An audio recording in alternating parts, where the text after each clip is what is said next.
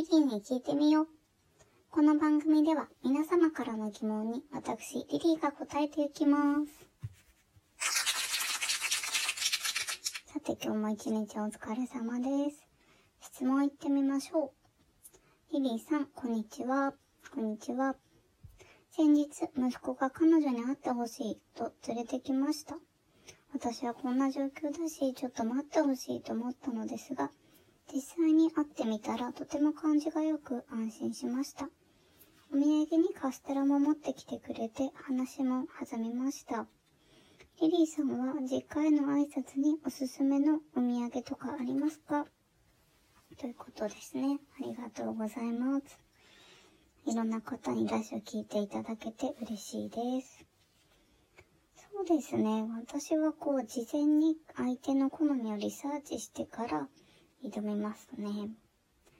こう、女子が持っていく手土産ってもうなんかある意味、会社とかの試験の履歴書みたいなのと一緒だと思うんですよね。そこで試されてるっていうか、もうどれだけ相手のことを考えられるか。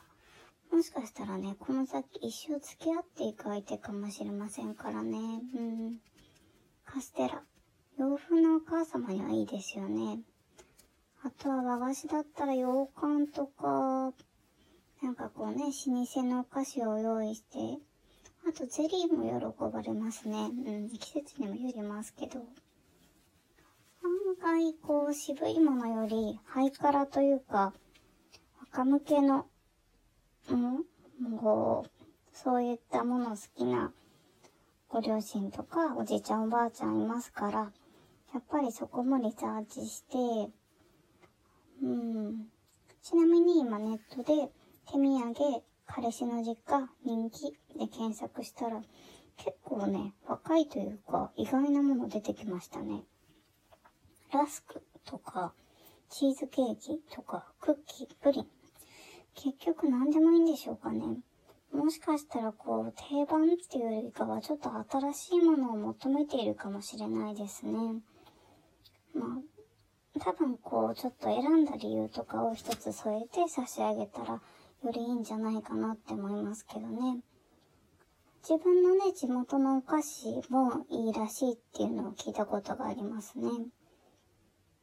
きっとね、今回メッセージくださった方ももちろんカステラのことは書いてらっしゃいましたけど、それが嬉しいっていうよりかは、まあ、ご自身の息子さんの彼女さんが人そうで安心したっていうのことが一番いいことだったんじゃないでしょうかね。本当にね。うん。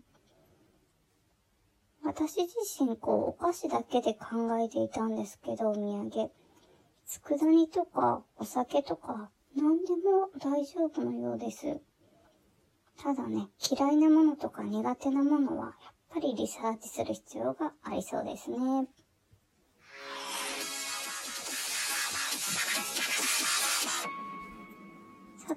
つもお付き合いいただきありがとうございます。本当にね、メッセージ待ってますよ。ちなみに、明日5月13日は、メイストームデーです。こちらについて朝のトークでお話しして、昼のトークでは愛犬の日に触れつつ犬の映画ハチの魅力を探ろうと思います。といった感じでね、こう夜のうちに明日は何の日と明日の予告をすることにしました。ぜひね、チェック、ぜ、ん？全部チェックしてみてください。いつもの質問コーナーもあるのでお楽しみに。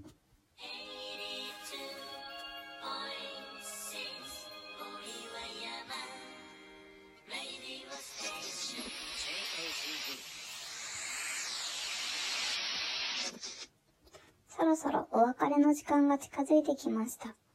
リリーに聞いてみよう。では、皆様からの質問をお待ちしています。自粛期間中の相談や自慢、家の中にある疑問、宇宙のような壮大なハテナまで何でもお寄せください。次回もお楽しみに。See you!